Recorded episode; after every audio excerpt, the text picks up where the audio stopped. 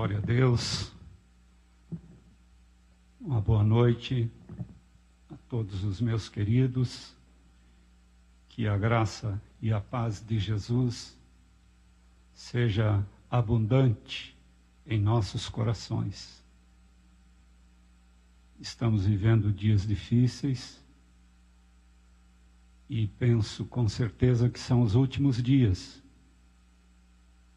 que logo, logo o Espírito Santo há de nos levar ao encontro do Senhor Jesus. Sua igreja será arrebatada. Mas antes disso, ainda temos algumas situações adversas, algumas dificuldades que temos que enfrentar. E Claro, gostaria que hoje tivesse aqui mais irmãos. Nós somos em mais de 300, temos aqui uns 20 mais ou menos, 20 e poucos. Não sabemos bem o porquê disso. Claro que muitos estão com medo e estão escondidos. Mas eu quero dizer para vocês que que eu e você não vamos um minuto a mais nem a menos do que o Senhor querer nos levar. Não é o coronavírus, não é um acidente, não é nada que vai nos tirar antes do tempo, da hora que o Senhor quiser nos levar. Nós estamos nas mãos de Deus. Claro que estamos nos cuidando, evitando, não queremos escandalizar ninguém, nem fazer com que sejamos aos irmãos pedra de tropeço. Mas eu quero dizer a vocês que no próximo encontro eu gostaria de ver mais irmãos aqui. Parece que todos combinaram, ou quase todos, de não vir. Pode vir, querido, sem problema nenhum. Deus há de nos guardar e se alguma coisa nos acometer, Ele permitiu, sem problema nenhum. Eu digo a vocês, nesses últimos dias, tem desaparecido da minha vida essa palavrinha medo. Medo disso, medo daquilo. A mídia nos encaixotou. E eles estão nos controlando. O espírito do anticristo está atuando de forma ferrenha através da mídia, colocando medo em todo mundo. Sabe o que é isso? Eles estão fazendo um teste conosco para nos controlar. Um pouquinho mais à frente, o controle vai ser total. É só um teste que eles estão fazendo. Tudo isso que está acontecendo vai vir à tona, vocês vão ver isso. Há muita mentira por detrás de tudo isso. E a verdade vai aparecer. Em nome de Jesus vai aparecer. Então, queria incentivar vocês, queridos. Eu gostaria de ver todos vocês aqui. Claro que não podemos, temos lugar aqui para umas 400 pessoas, mas podemos reunir 100 pessoas aqui folgado, sem problema nenhum.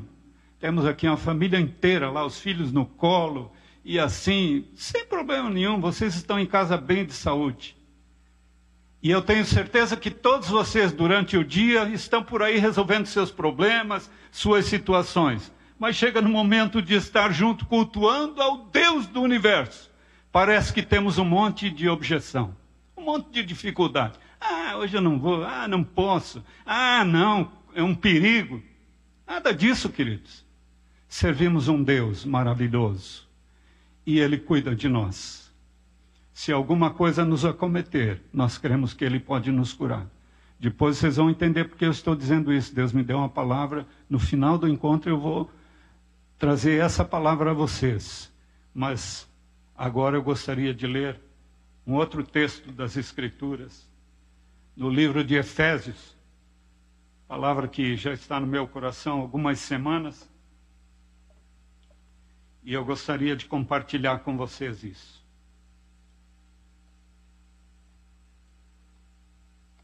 Efésios, capítulo 5.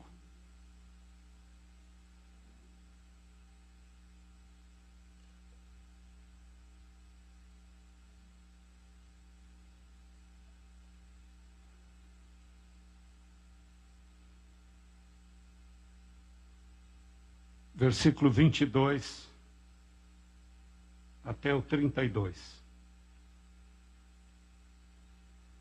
As mulheres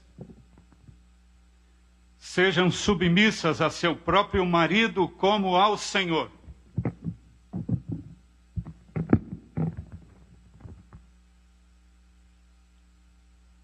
Porque o marido é o cabeça da mulher, como também Cristo é o cabeça da igreja, sendo este mesmo o salvador do corpo.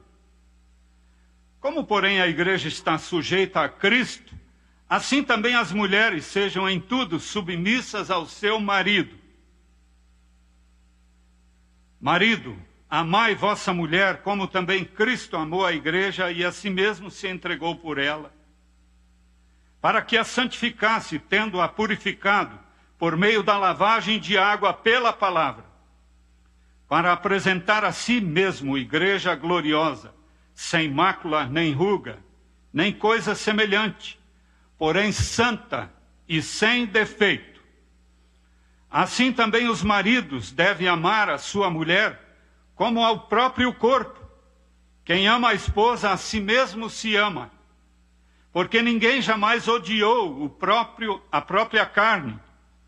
Antes a alimenta e dela cuida, como também Cristo o faz com a igreja, porque somos membros do seu corpo. Eis porque deixará o homem a seu pai e a sua mãe, e se unirá à sua mulher, e se tornarão os dois uma só carne.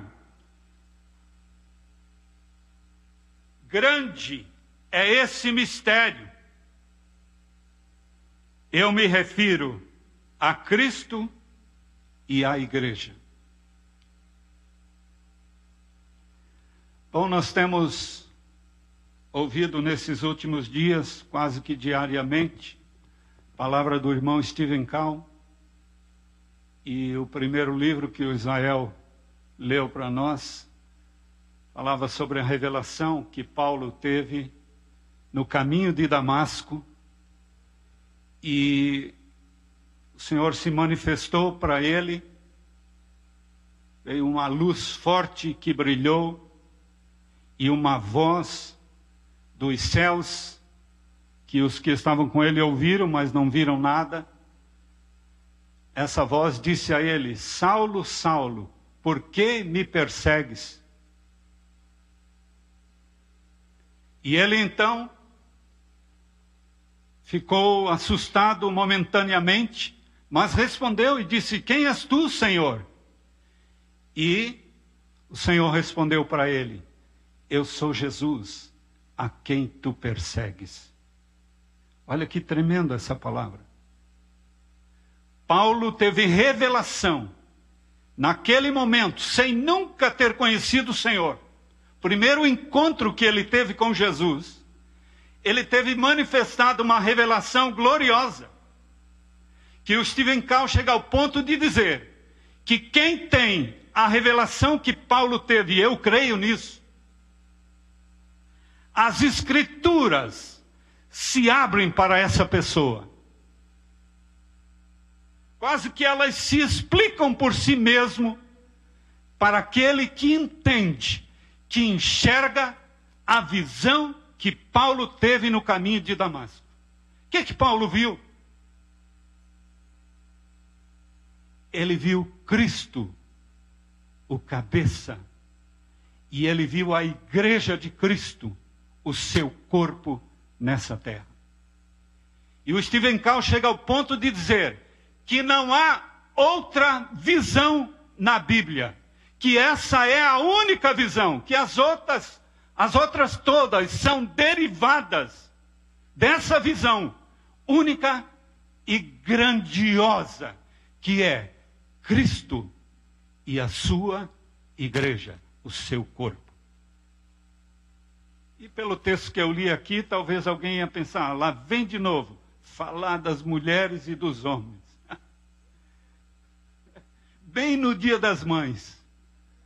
Vão condenar a mulherada aqui agora. Nada disso. Parabéns a todas as irmãs preciosas.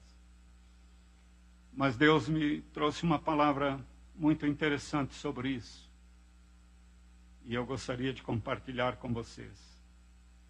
do versículo 22 ao versículo 32, se estabelece entre o casamento, a união de Cristo e a igreja, um paralelo, em que os dois termos, comparado, eles se esclarecem mutuamente.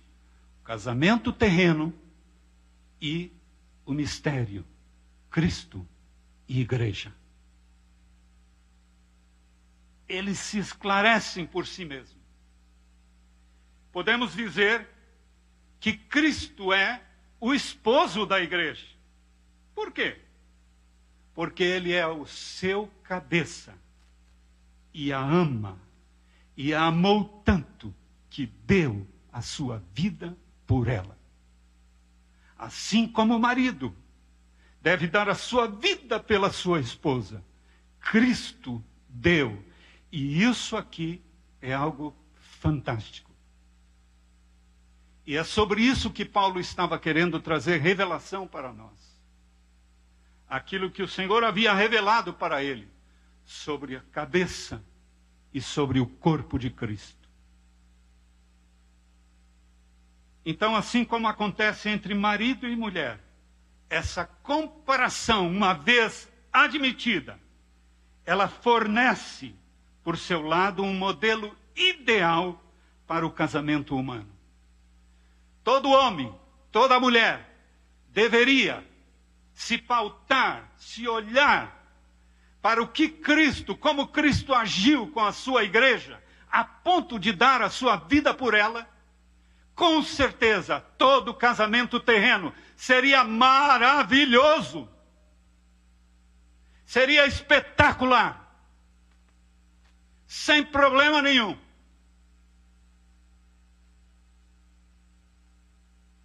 O simbolismo dessa imagem tem as suas raízes profundas no Antigo Testamento, que representa por várias vezes Israel como esposa de Yahvé, como esposa de Deus, do Senhor. Por várias vezes a Bíblia no Antigo Testamento nos mostra sobre isso. Mas, como já disse, o meu enfoque, o meu enfoque nessa noite não será o matrimônio terreno, como não era essa a intenção de Paulo há dois mil anos atrás. Esse grande mistério que Paulo está se referindo aqui, ele diz: Olha, eu quero falar sobre isso. E isso é um grande mistério.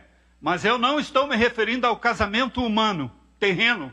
Eu estou me referindo a Cristo e à igreja. E é esse mistério que ele, usando o casamento humano como base para esse fundo, ele quer nos trazer orientações preciosas para nós. E eu gostaria de compartilhar isso com vocês. Esse grande mistério,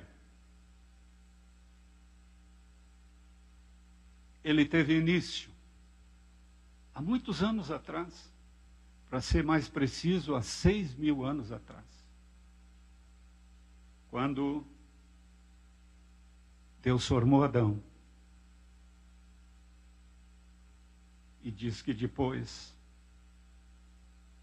fez vir um profundo sono sobre Adão, tirou do seu lado uma costela e formou Eva. E ele pôde dizer então: essa agora é osso dos meus ossos, é carne da minha carne. Será chamada varoa, porque do varão foi tirado.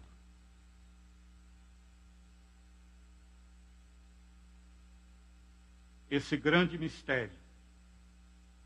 Desde lá, depois veio, aconteceu alguns anos, algumas décadas, alguns, quem sabe até milênios depois quando Deus chamou Abraão, no capítulo 15 de Gênesis, e ele então traz uma palavra, veio a palavra do Senhor através de uma visão para Abraão, dizendo: Não temas, eu sou contigo, eu sou o teu escudo, Eu sou o teu galardão, e o teu galardão será grande. E na mesma hora em que Deus falou isso para Abraão, Abraão questionou o Senhor. Disse, mas como? Como pode ser isso possível? O meu galardão será grande se eu não tenho nem um filho para dar sequência ao propósito de Deus? Minha mulher é estéril, já é avançada em idade o meu servo Damasceno Eliezer, ele será o herdeiro de todas as minhas possessões. E era um homem muito rico, Abraão. Como é que o Senhor está me dizendo agora essa palavra? Que eu terei um grande galardão? Era muito importante na vida de um homem de uma mulher naquela época. Hoje não é assim. Hoje, para ter um filho, é uma dificuldade muito grande. A maioria dos casais não querem. Preferem levar cachorrinho, gato para dentro de suas casas, mas filhos é muito difícil. Mas na época era considerado como uma desgraça se alguém contraísse núpcias e não tivesse filhos. Era vergonhoso, era um opróbrio, era vergonha. E Abraão diz para Deus: Deus, Nada disso. Como é que o meu galardão é grande se eu não tenho filhos? Riqueza? Eu tenho de monte. Muito rico. E aí então, Deus fez essa promessa para ele. Só que essa promessa que Deus disse para ele: Não, Abraão, olha, o teu servo não será o herdeiro. Eliezer o Damasceno, da cidade de Damasco, não será o teu herdeiro. Eu te darei um filho.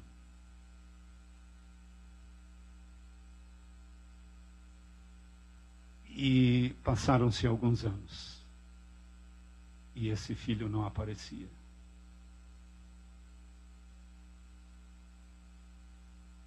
Esse filho não vinha. E agora a situação desse homem. Penso que todos os dias ele pensava sobre isso. Mas será que realmente Deus me falou isso? Será que era uma visão de Deus que me apareceu, que o Senhor me mostrou, que ia me dar um filho, que iria ser meu herdeiro de tudo aquilo que eu tenho? Passaram-se alguns anos. E chegou Sarai para Abrão. Na época o nome dele era Abrão, e o da esposa era Sarai. E diz que Sarai chegou para Abraão e disse: Olha, está difícil a coisa aqui. Eu acho que acho que Deus não não está muito legal conosco não. Sabe, eu vou te fazer uma proposta. Eu vou ceder para ti a minha escrava, uma egípcia chamada Agar. E quem sabe é através dela que Deus estava prometendo para a nossa descendência. E diz que Abraão coabitou com ela, ela entregou para ele sua escrava Agar. E essa mulher engravidou. E quando ela engravidou, diz que ela passava na frente de Sarai e empinava o nariz lá em cima.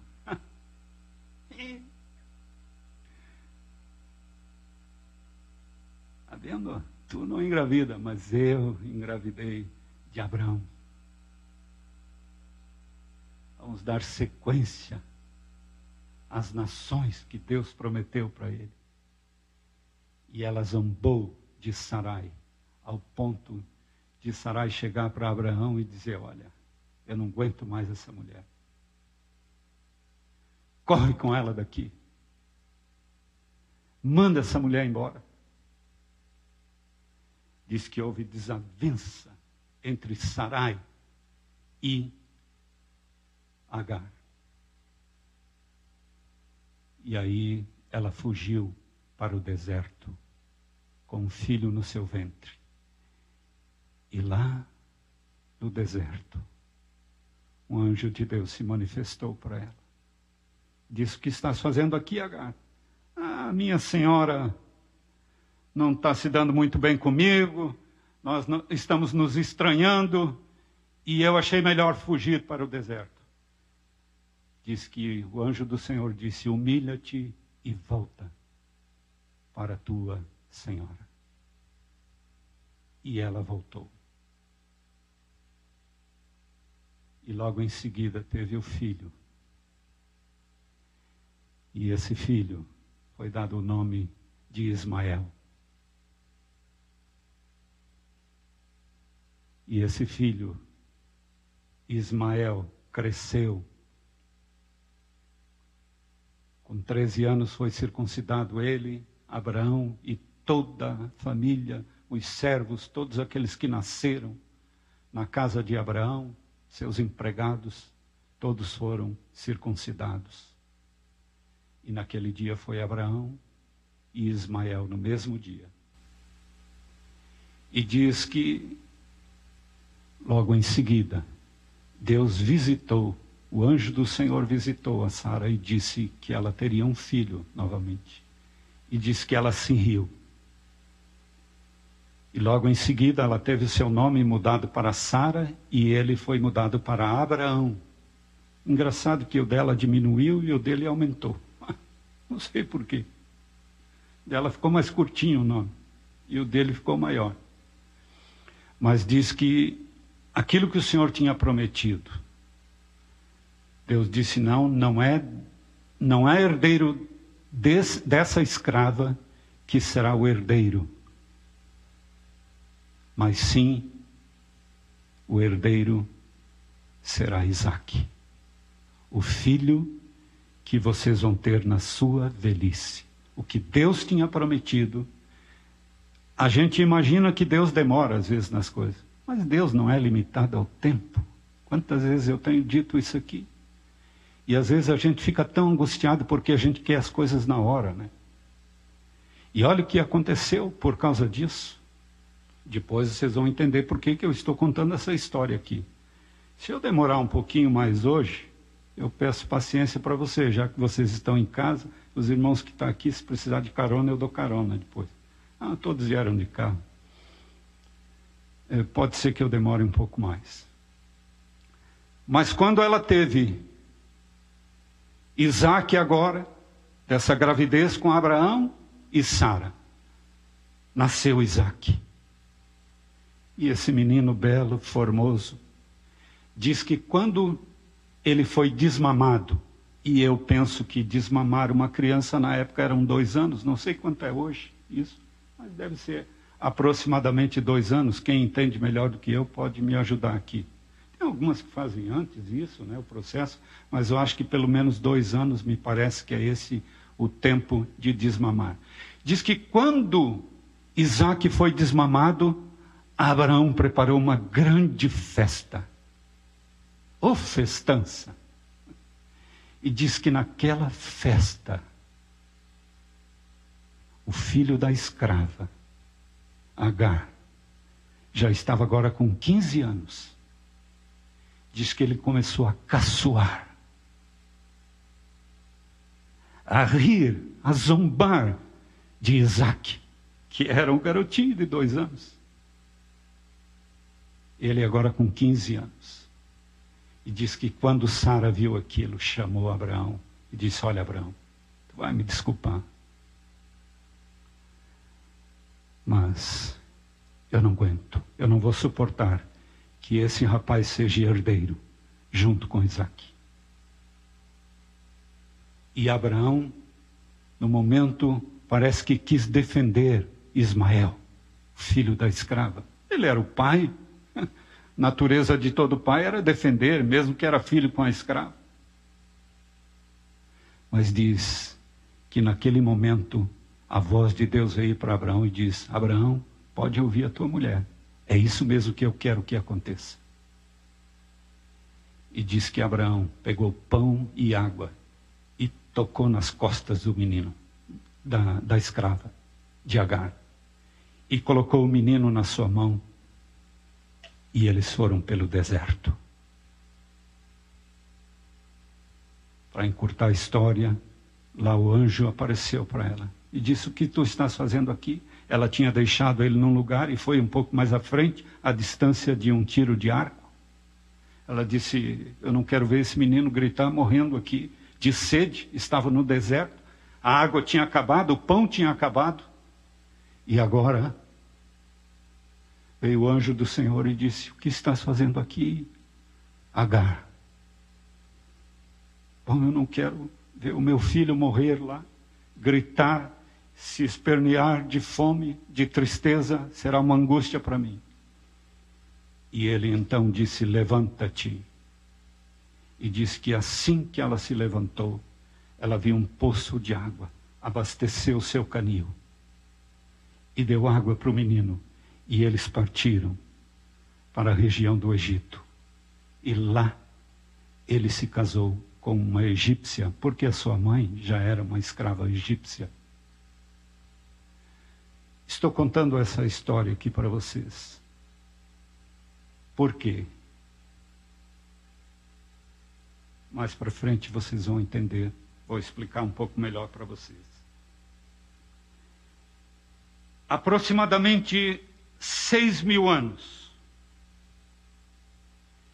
Isso que Deus fez com Adão e Eva, lá no jardim, voltando agora. Estou voltando, estou indo, estou voltando. O casamento, desde lá, vem apontando para aquilo que Deus realmente quer. Ou seja, realizar as bodas do cordeiro do seu filho.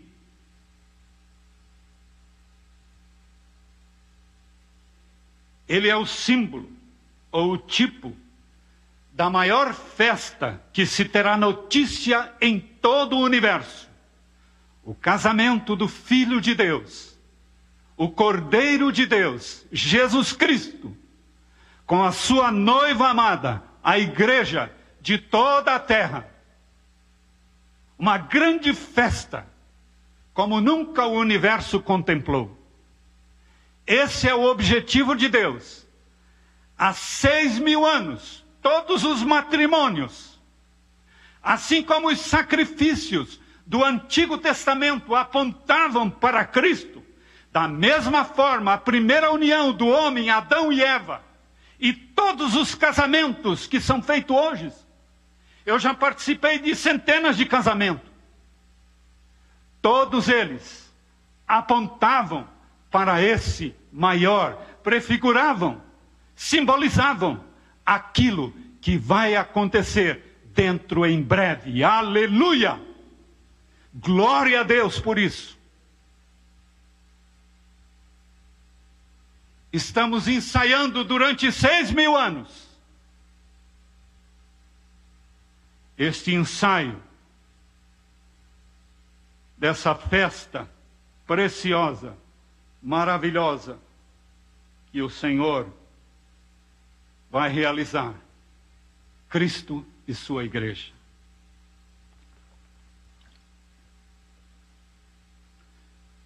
Pois bem, Adão e Eva agora, o homem separado da sua glória,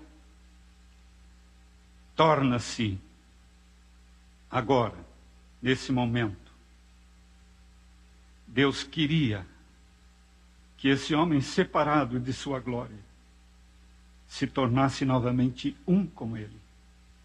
Mas como era possível agora? Houve uma ruptura, uma separação, uma quebra. Isso será possível pelo segundo Adão, pelo casamento de Cristo com a igreja os dois se tornarão um só. Grave bem isso. Cristo e a igreja. Hoje nós já somos um. Ele é o cabeça, nós somos o corpo. Mas naquele dia isso será realidade. Hoje é por fé, porque tudo que nós ainda não contemplamos, não enxergamos com os nossos olhos, é preciso usar a fé. Mas naquele dia será a grande realidade. Cristo e a igreja se tornando um só. Para que isso se torne realidade, eu e você precisamos nos purificar, nos santificar, porque o noivo só vai se unir a uma noiva pura, sem mancha, sem mácula, sem ruga nenhuma.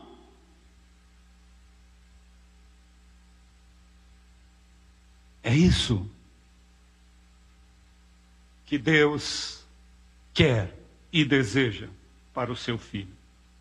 No versículo 31 de Efésios, capítulo 5, Paulo usa o texto lá de Gênesis, capítulo 2 e versículo 24. É interessante. Eis que deixará o homem a seu pai e a sua mãe, e se unirá à sua mulher, e se tornarão os dois uma só carne. Interessante essa atração que há entre o homem. Quando Deus disse assim: façamos o homem a nossa imagem e semelhança, naquele momento, algo divino aconteceu no homem e ele começou a fazer parte da natureza divina. Depois foi rompido pelo pecado. Paulo descobre no texto de Gênesis, no capítulo 2 e versículo 24, uma prefiguração, uma prefiguração profética da união de Cristo e da igreja. E Paulo cita isso aqui como um grande mistério. Assim como o mistério da salvação das nações, lá em Efésios, no capítulo 2, no versículo 11, diz assim: Portanto, lembrai-vos de que outrora vós, gentios na carne, chamados incircuncisão, por aqueles que se intitulam circuncisos na carne por mãos humanas, naquele tempo estáveis sem Cristo, separados da comunidade de Israel e estranho às alianças da promessa, não tendo esperança e sem Deus no mundo, mas agora em Cristo Jesus, vós que antes estáveis longe, fostes aproximados pelo sangue de Cristo, porque Ele é a nossa paz, a qual ambos fez um, e tendo derribado a parede da separação que estava no meio, a inimizade, aboliu na sua carne a lei dos mandamentos na forma de ordenanças, para que dos dois criasse em si mesmo um novo homem, fazendo a paz e reconciliasse ambos em um só corpo com Deus por intermédio da cruz, destruindo por ela a inimizade. Queridos, esse mistério. Por isso é que eu contei a história no início de Abraão para vocês havia uma inimizade muito grande entre judeus e gentios. Hoje ainda pode haver muitos resquícios disso.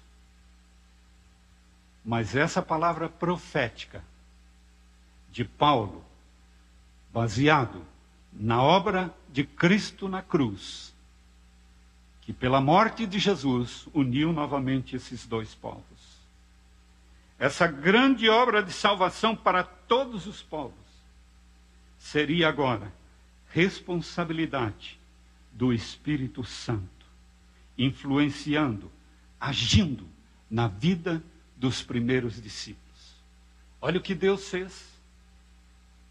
No capítulo 3 e no versículo 16, Lucas escreve no seu livro e nos fala sobre o batismo. Quando João estava por batizar, diz que de repente João disse: Olha, eu quero dizer para vocês que eu estou batizando com água para arrependimento. Mas vai vir um, muito mais poderoso do que eu. Eu não sou digno nem de desatar as sandálias dos seus pés. Esse batizará vocês no Espírito Santo, não é com, é no Espírito Santo e no fogo.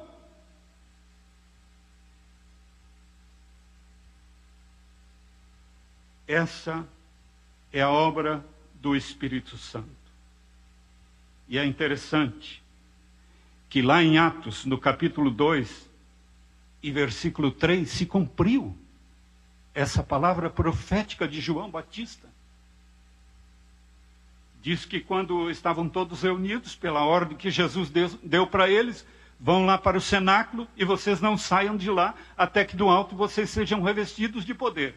E no versículo 3 diz assim: que naquele momento apareceu distribuídas sobre aqueles homens línguas como que de fogo. E todos ficaram cheios do Espírito Santo e começaram a falar em línguas. Ficaram movidos pela obra do Espírito Santo.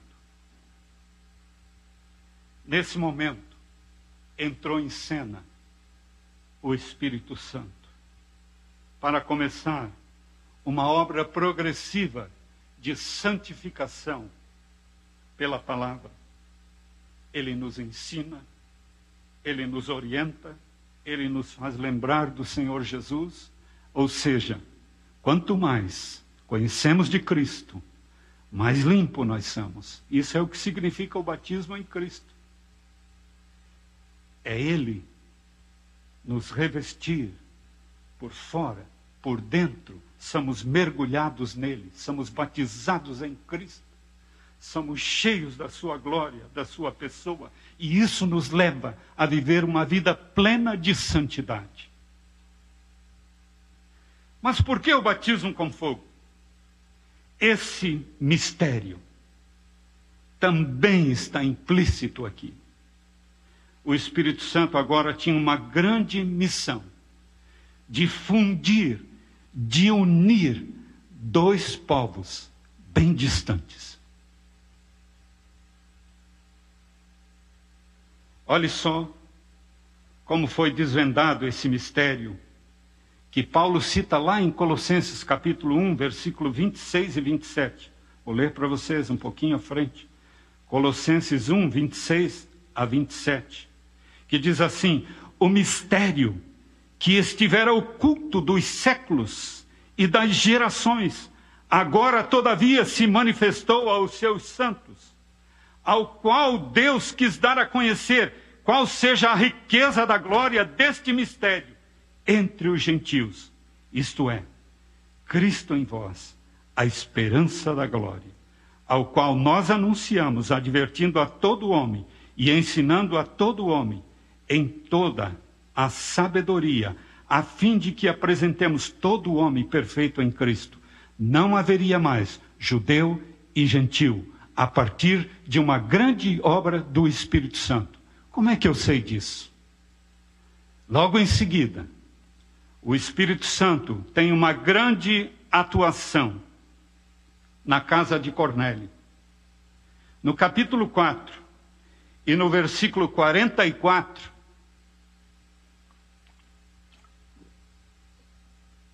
no capítulo 10 e no versículo 44, diz que aconteceu algo tremendo. Depois que Deus deu aquela visão, o anjo do Senhor apareceu para Cornélio. Cornélio, as tuas orações foram ouvidas, as tuas esmolas subiram na presença de Deus. Mande chamar Simão, que está lá na casa de Simão, o curtidor. Mande chamá-lo, era aproximadamente entre 20 e 30 quilômetros de distância. E ele enviou homens para chamar a Pedro e diz que quando eles chegaram à porta, Pedro havia subido para a hora da oração, o meio-dia era a hora que ele tirava um tempo com Deus e ele estava esperando o almoço ficar pronto. Diz que estava com fome e naquela hora ele entrou em êxtase e ele viu numa visão um lençol descendo por três vezes, e ali nesse lençol todo tipo de animal, répteis, animais limpos, imundos. E naquele momento Deus disse para ele: Olha, Pedro, mata e come. Ele estava com fome. Ele disse: Mas Senhor, não coloquei nunca nada imundo na minha boca. Eu sou um judeu genuíno, verdadeiro. Eu cumpro com a lei. E o Senhor disse a ele: Como tu podes considerar imundo aquilo que eu purifiquei?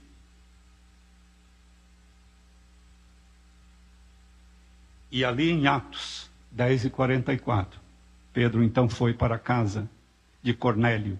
Lá reuniu a família, todos os vizinhos, amigos, parentes, e enfim, um grande número de pessoas, não sei bem quantos. Mas diz que quando Pedro começou, ele falou da, do porquê dele estar ali, que ele ouviu esses homens contar a experiência de Cornélio, e Cornélio contou para ele de novo e tal. E aí diz: Bom, agora nós queremos ouvir o que tu tem para falar. Abre a tua boca e fala. E diz que quando Pedro começou a falar sobre a obra de Cristo, o evangelho do reino de Deus, no versículo 44 do capítulo 10, diz que o Espírito Santo veio sobre todos aqueles que estavam ouvindo, e todos ficaram cheios do Espírito Santo. O que isso quer dizer? Lá no capítulo 9 de Atos, diz que Deus, quando chamou Paulo, disse: Eu quero que tu seja um vaso especial escolhido entre os gentios para mim. Tu vais proclamar aos judeus, mas principalmente aos gentios. E agora, logo em seguida, no capítulo 10, Deus usa a vida de Pedro. Eu não entendia muito bem porquê, mas Senhor, se tu prometesse a Paulo essa obra entre os gentios e agora Pedro dá esse pontapé inicial, que significa isso? Se Deus tivesse usado Paulo, eles não teriam dado crédito os judeus a Paulo. Sabe o que aconteceu? Quando os judeus que estavam ali, parece que eram seis judeus que estavam juntamente com Pedro, quando eles viram que aquele povo gentil foi cheio do Espírito Santo, eles disseram: Mas como? Eles estão recebendo o mesmo dom que nós. E aí Pedro então se levanta e diz: Se eles estão recebendo o Espírito Santo, quem somos nós para negar água a eles? Para eles serem batizados em Cristo. Se Paulo, porque depois eles tiveram que dar explicações para os demais apóstolos, chamaram Pedro e esses homens que estavam com ele. Você escuta aqui, que negócio é esse? Eu soube que vocês estiveram entre os gentios, proclamando o evangelho para eles. O evangelho é só para os judeus. Nós que somos merecedores dos oráculos de Deus, esses homens não mereciam nada. E os gentios já tinham encaixado isso na mente deles. Eles sabiam disso. Mas naquele dia, o Espírito Santo fez uma obra tremenda naquele lugar. Era a obra de Cristo na cruz, fundindo a inimizade que começou lá com Ismael, caçoando de Isaac. Passaram-se gerações e anos. E agora, pela cruz de Cristo, pelo sacrifício de Cristo, juntou, uniu novamente esses dois povos, para desses, junto com o homem Jesus, com a obra da cruz, tornar-se um corpo, a sua igreja.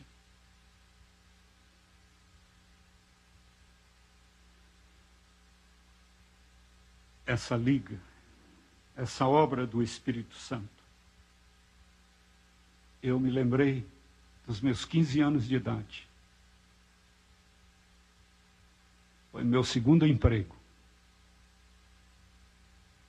Primeiro emprego com 13 anos. Segundo emprego com 15 anos. E o Senhor me fez lembrar, eu estava orando sobre isso, lendo as Escrituras, preparando um esboço para essa palavra. E o Espírito Santo me fez lembrar há quarenta e tantos anos, quase 50 anos atrás. Disse: Lembra-te. E eu me lembrei do seu Lindolfo Zaitz, que era o meu patrão, chamavam ele de cabeleira. Ele me chamava, eu era, ele me chamava de pintorzinho.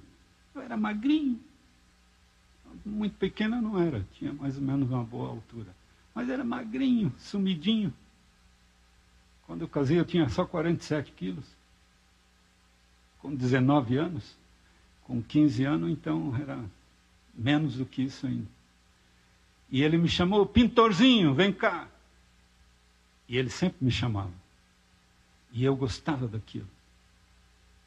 Quando não tinha o serviço na área de pintura, então eu era aprendiz de pintor quando eu comecei lá. E aí ele me chamou e disse: Vem cá, segura esses aros aqui para mim. Eu preciso soldar esses aros. Eram aros rachados, quebrados, tortos. E eu segurava para ele. Me dava uma máscara, porque aquele é um brilho muito forte tinham ali na época, ele era famoso, vinha gente do Brasil inteiro soldar aro com eles ali. Mandavam por correio, não sei por onde que mandava aquilo, por transportadora. Do Brasil inteiro. Ele era um grande especialista no Brasil que fazia isso. Aros de magnésio, antimônio, alumínio. Hoje eu acho que só tem de alumínio. Não sei se tem antimônio ainda, magnésio. Não consigo entender muito bem disso, mas eu nunca gravei esses nomes na minha cabeça. E aquele homem, ele pegava com tanta graça aqueles materiais. Bico de solda, o maçarico, né? Pegava aquelas varetas de solda. Pegava os aros, quebrados, juntava eles e dizia: Pintorzinho, segura aí. E eu segurava. E ele soldava aquilo. Durava às vezes horas, porque eram soldas grandes. Eram caros aqueles aros na época. Hoje é mais barato. Quebrou, troca, bota outro e tal. Mas na época não tinha isso. Tinha que fazer negócio bem. E ele fazia tão bem feito que depois de pronto parece que era, o ar era novo. E eu lembro que ele dizia assim: Olha, pintorzinho, pode quebrar esse aro em outro lugar, mas aqui nessa solda não vai quebrar mais. De tão perfeito que era, que ficava e reforçado naquele lugar. Mas o que, que me veio à mente com isso? Essa liga entre judeus e gentios foi obra do Espírito Santo. Fogo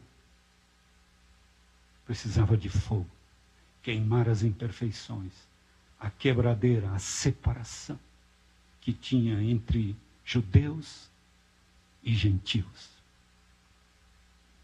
E nesse momento,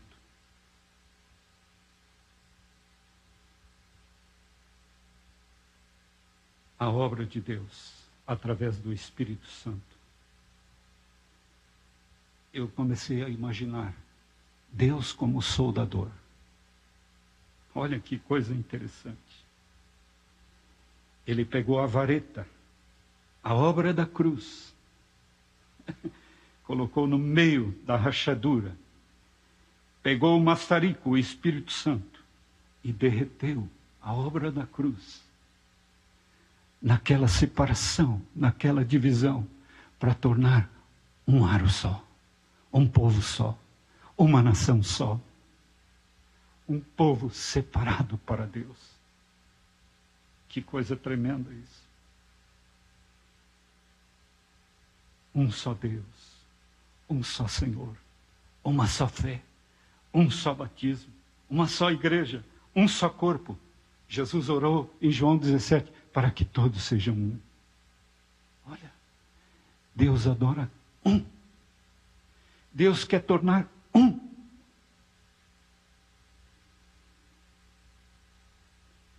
Voltando agora ao versículo 32. Nossa, já são oito e meia, nem sei que hora que eu comecei. Quero ver se eu termino. Senta aí na poltrona, meu irmão. Nós aqui estamos sentados, só eu que estou em pé, longe dos irmãos.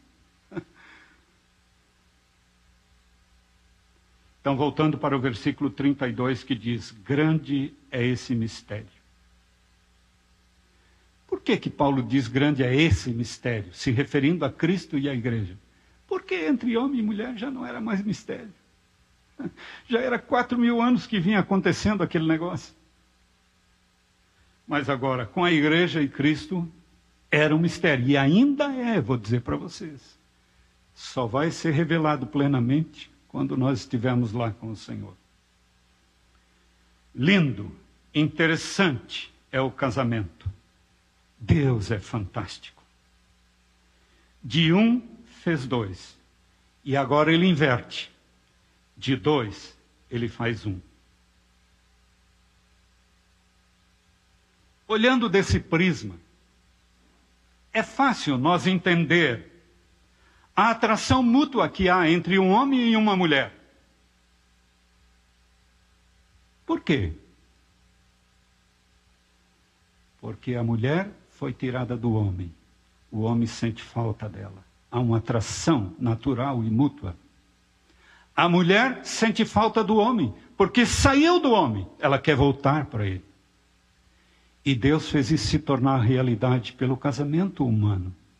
E agora quer fazer isso realidade com a igreja e Cristo. Que mistério. Que fantástico esse Deus. Que coisa linda isso. Enquanto eu estava meditando sobre isso, eu fiquei maravilhado na presença do Senhor.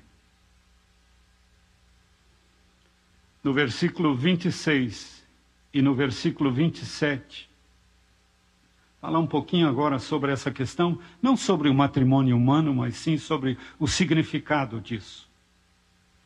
Segundo os costumes do antigo Oriente, o versículo 26, no original, ele diz assim: olha como diz a minha Bíblia aqui. Para que a santificasse, tendo-a purificado por meio da lavagem de água pela palavra. Mas o versículo no original, e a Bíblia de Jerusalém é uma boa base para isso. Ela diz assim: a fim de purificá-la com o banho da água e santificá-la pela palavra. Hoje, essa santificação pela palavra é o Espírito Santo quem faz. É o ensino da palavra a orientação do Espírito Santo, lembrando a vida de Cristo, a palavra de Cristo, os ensinamentos do grande Mestre, que nos levam a essa santificação. Mas o que acontecia no Oriente? Então a noiva era uma lei, era obrigado. A noiva não poderia se casar sem antes tomar um bom banho. E isso para nós hoje tem um sentido de batismo. A igreja precisa banhar-se. Ela precisa entrar num processo de purificação. O que é essa purificação? Todos os pecados que cometemos até aquele momento que tivemos um encontro com Cristo, quando nós o conhecemos, nós somos banhados em Cristo, somos mergulhados em Cristo, somos purificados todos os nossos pecados. E logo em seguida, o que acontecia com essa noiva? Os amigos do noivo tinham a tarefa de conduzi-la até o noivo, mas antes prepará-la, ungi-la, antes vesti-la, adorná-la, para assim apresentá-la ao noivo. Isso aqui Paulo estava dizendo, isso aqui vocês sabem, é costume entre nós aqui, nós fizemos isso em termos humanos. Agora, em termos espirituais, esse amigo do noivo é o Espírito Santo, que está fazendo todo esse processo. Fomos batizados em Cristo. esse processo de santificação. Por isso é que Jesus disse: Olha, vocês não saiam de lá. Vocês precisam desse poder, dessa autoridade na vida de vocês. Porque senão vocês não vão suportar. Vocês precisam ser santos. O Senhor só vai aceitar uma igreja santa, pura, sem mácula, sem ruga, sem nada que possa é, impedir que esse casamento se torne uma realidade entre Cristo e a igreja. Oh Espírito Santo, esteja com todos nós. Nos ajude nesse processo de apresentar ao noivo amado. É o que Eliezer fez. Eu digo Eliezer porque o servo de Abraão, no capítulo 24, que foi que Abraão o fez jurar e colocar a mão sobre sua coxa, era o servo mais velho da casa de Abraão. E esse Eliezer Damasceno, que iria receber toda a herança no capítulo 15, ali ele é citado, é o mesmo servo que Abraão enviou, porque ele enviou o mais velho da casa. E o herdeiro da casa, se o patrão não tivesse filho para herdar, seria o herdeiro mais velho, o, o escravo mais velho que herdaria todas as posses do seu senhor. Então, por isso eu digo que esse servo que foi buscar Rebeca era Eliezer ele que a conduziu. É um símbolo do Espírito Santo, que levou Rebeca, trouxe a ela vestidos limpos, maravilhosos, joias, dons espirituais, colocou sobre a noiva, para que apresentasse, quando chegasse diante de Isaac, uma noiva pura, linda, e diz que ela era muito bela, muito formosa. Assim como Sarai era formosíssima, a esposa de Abraão, muito linda. Tanto que ele teve dificuldades com ela quando chegou no Egito. Faraó, naquele momento, olhando a beleza dela, quis estar com ela e Abraão, com medo, disse que era irmã dele. Não vem o caso aqui agora.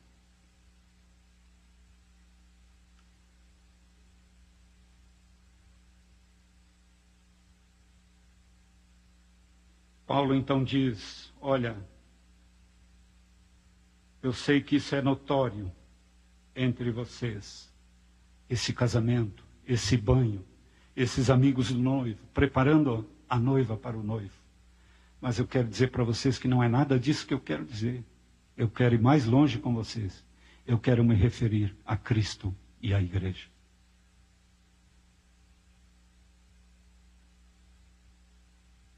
Aqui, nesse caso da igreja, foi Cristo quem lavou a sua noiva de todas essas manchas, todas as impurezas. Por isso é que eu digo: nosso batismo agora é em Cristo.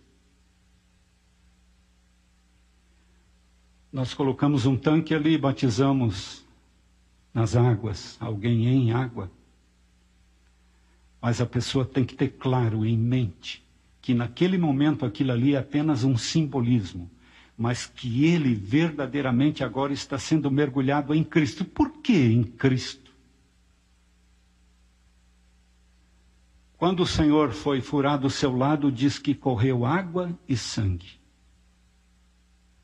Nós precisamos valorizar a morte de Cristo se eu fosse simplesmente batizado em águas, como João Batista batizava, e até os discípulos de Jesus, alguns deles depois ainda batizavam, no batismo de João, que era o batismo para o arrependimento, que era batismo em águas, e depois os discípulos, até aqueles que João havia batizado, no batismo de João e até alguns discípulos de Jesus que fizeram isso, eles tiveram que ser batizados novamente. Por quê? Porque Jesus ainda não havia morrido e eles precisavam ser batizados na morte de Cristo.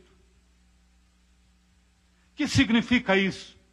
Eles precisavam ter a marca do sangue, do sacrifício de Cristo, como se eles fossem mergulhados em um corpo todo ensanguentado, para valorizar essa obra de Cristo.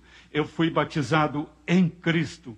Esse batismo nos significa que Ele nos limpou, Ele nos perdoou de todos os nossos pecados e que esse batismo agora não temos mais necessidade de que sejam é, sacrificados animais novamente para, através do seu sangue, eu receber purificação dos meus pecados. Não, agora, de uma vez por todas, em todas as gerações vindouras, aqueles que crescem em Cristo seriam batizados em Cristo na sua morte, conhecendo a sua vida, chegavam ao ponto de dizer: como ele morreu por causa dos meus pecados, eu reconheço os meus pecados agora. E eu também quero morrer. Eu preciso morrer. Eu preciso ser me identificado com Cristo na sua morte.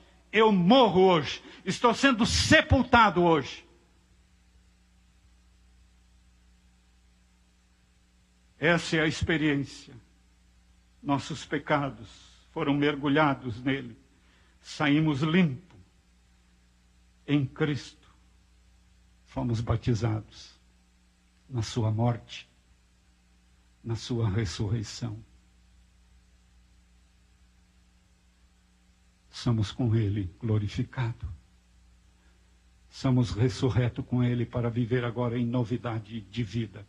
Não mais a vida passada, terrível que vivíamos, mas agora uma vida nova, como Ele ressuscitou em novidade de vida nós, quando saímos das águas do batismo em Cristo, nós agora somos nova criatura. O batismo é em Cristo. Fomos purificados. Hoje, sem a operação do Espírito Santo em nossa vida, seria impossível. É Ele que faz a obra santificadora em nós possibilitando assim a união de Cristo com a igreja, mas com uma diferença. Ele só vai operar na minha vida se eu lhe der oportunidade. Se eu abrir o meu coração, se eu abrir a minha mente, se eu enxergar Cristo como cabeça, o corpo, a igreja de Cristo, o Espírito Santo terá plena liberdade na minha vida. Se não, queridos, eu vou ser apenas um religioso.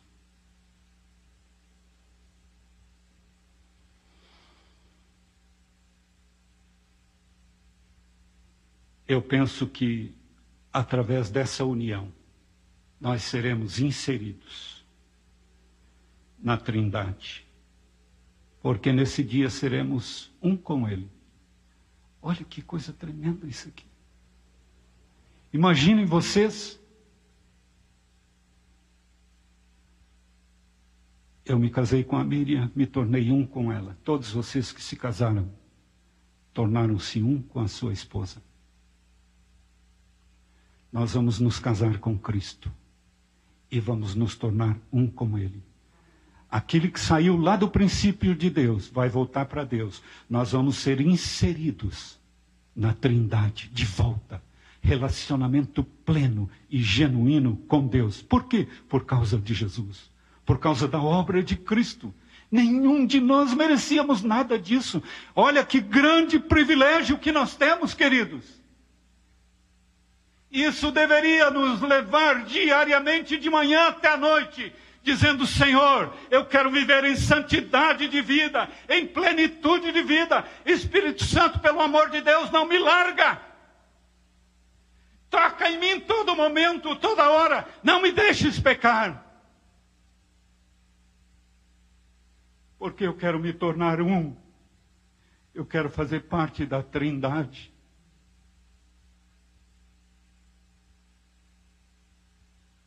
Esse é o grande mistério. Eu me refiro a Cristo e à igreja. Mais um pouquinho, já vou terminar. Assim como no princípio todo sacrifício apontava para Cristo. Aqui em Efésios 31 e 32 do capítulo 5, Paulo cita esse mistério. E ele nos dá a impressão de nos deixar no vácuo, porque ele não dá muita explicação. Claro que aí nós temos que ir buscar. e pedir ao Senhor orientação, como é isso, por que é isso, por que é aquilo. Mas o que ele nos dá a entender pelos escritos, desde o versículo 22 aqui do capítulo 5, é que todo casamento terreno, vou repetir isso, aponta para os sacrifícios, desde, assim como os sacrifícios desde o início apontavam para Cristo. Todo matrimônio aponta para o casamento de Cristo. Grave isso. Sempre que você participar de um casamento, pode imaginar isso. É uma preparação, é um ensaio para aquilo que vai acontecer conosco quando chegarmos na presença do Senhor.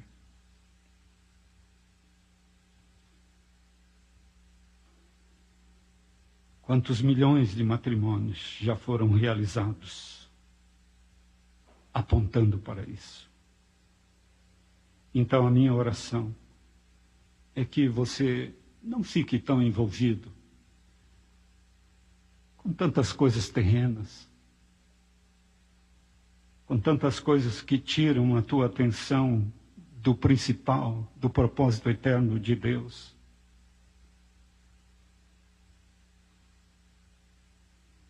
Cuide de você, seus familiares, seus amigos. Aleluia. Nosso alvo, então, é a união final com Jesus. O noivo amado. Aqui as pessoas cancelaram as festas. Muitos casamentos foram cancelados. Festa disso, festa daquilo viagens para lá, viagens para cá. Mas eu quero dizer para você que lá a festa está marcada e não foi cancelada. Muito em breve nós vamos experimentar isso.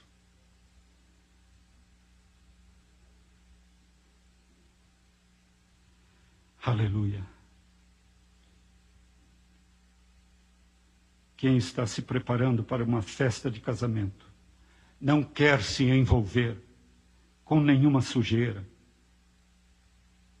Cuidado, querido, a festa já está pronta. Não se atrase. Não suje as suas vestes. Ouça o Espírito Santo. Está na hora. Precisamos partir. Será que já podemos dizer como Rebeca, sim, eu vou? Quando foi questionada se ela queria ir com o servo Eliezer, ela disse, sim, eu quero ir. Será que como igreja estamos prontos para dizer, sim, Senhor, nós queremos ir? Olha, é interessante o que aconteceu. No capítulo 24 e no versículo 61, diz que Rebeca estava pronta mas ainda assim, diz que Eliezer, símbolo do Espírito Santo, pegou ela, tomou e apressou ela. No final do versículo 61, diz isso, do capítulo 24. Ele a tomou, assim como os anjos, quando estavam com Ló em Sodoma e Gomorra. Ele viu que Ló estava se, se demorando, diz que eles pegaram eles pelas mãos e tiraram da destruição da cidade. Ó oh, Espírito Santo, arranca-nos dessa terra, leva-nos. Que seja o mais breve possível. Prepara a tua igreja. Prepara-te, igreja, para esse dia de festa.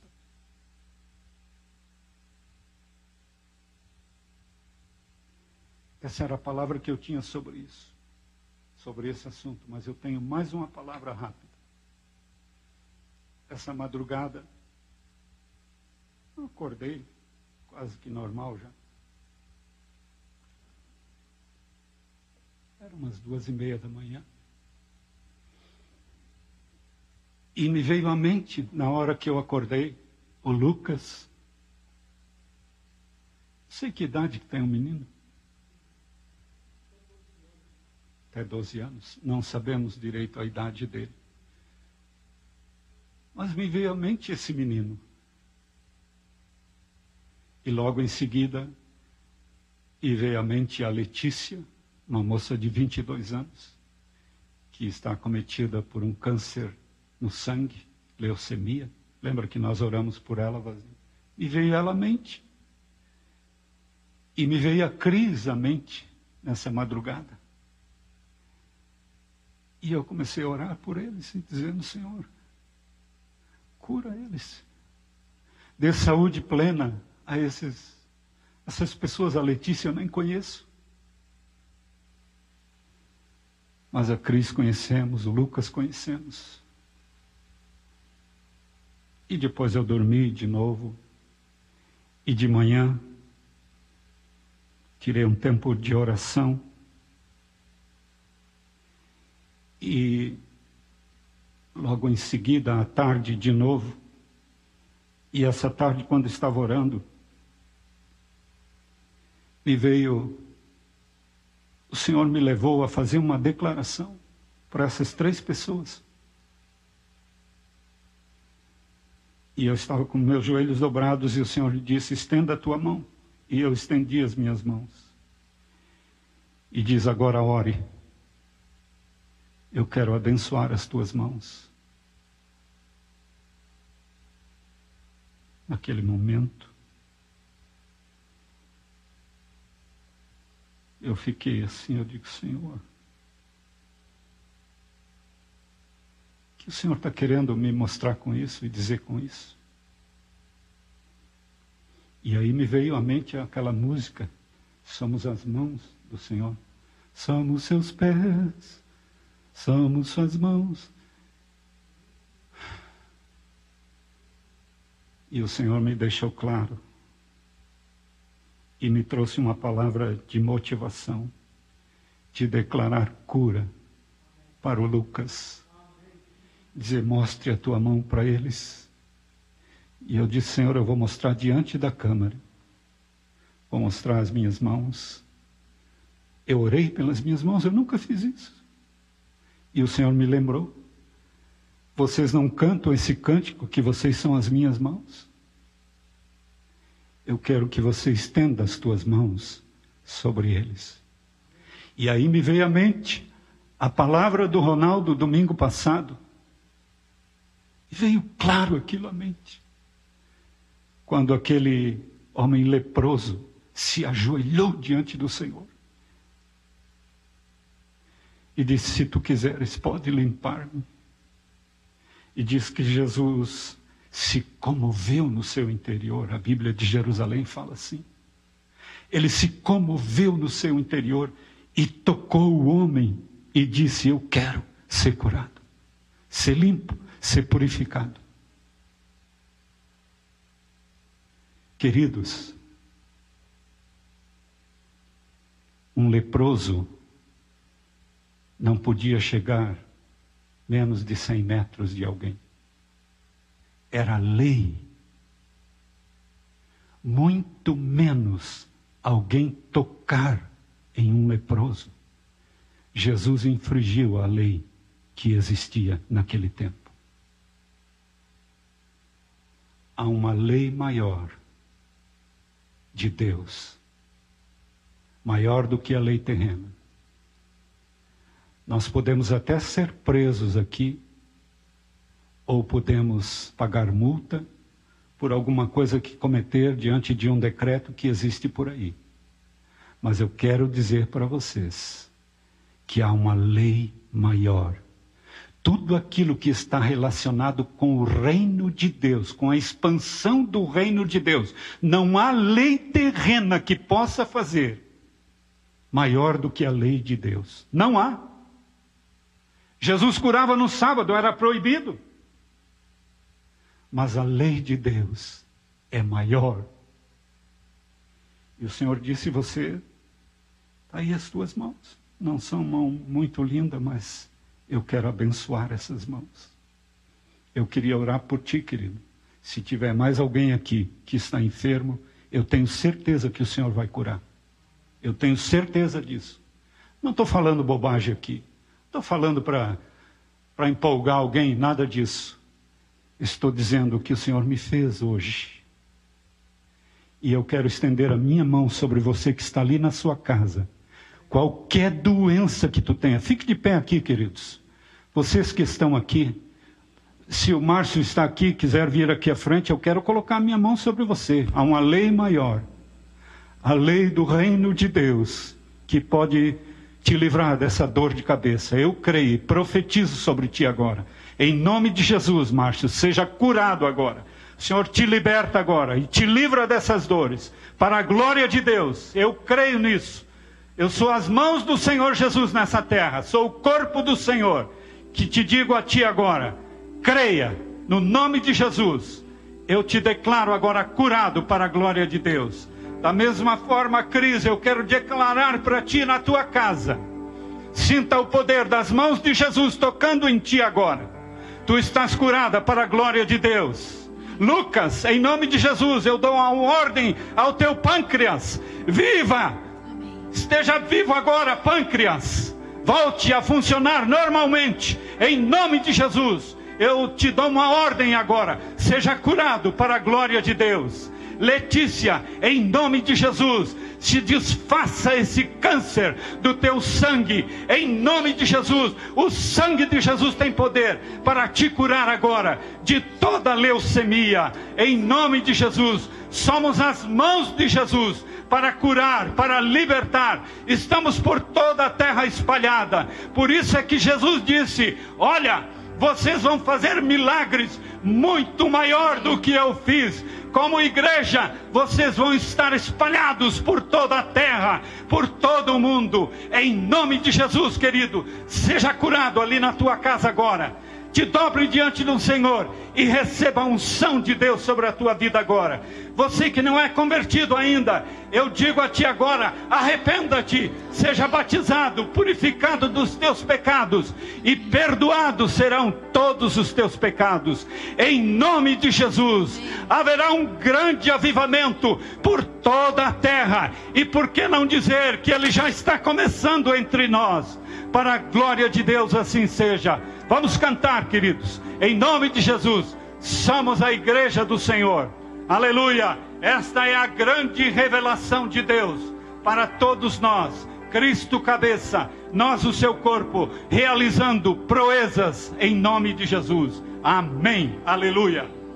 Todas as cidades, povoados e aldeias, percorria Jesus Aleluia! Profetizo em nome de Jesus sobre a tua vida. Ensinando e curando, prosseguia Jesus. Vendo as multidões, cheio de compaixão, a seara é grande demais. Todas as cidades, povoados e aldeias, percorreremos, pregando o Evangelho, ensinando e curando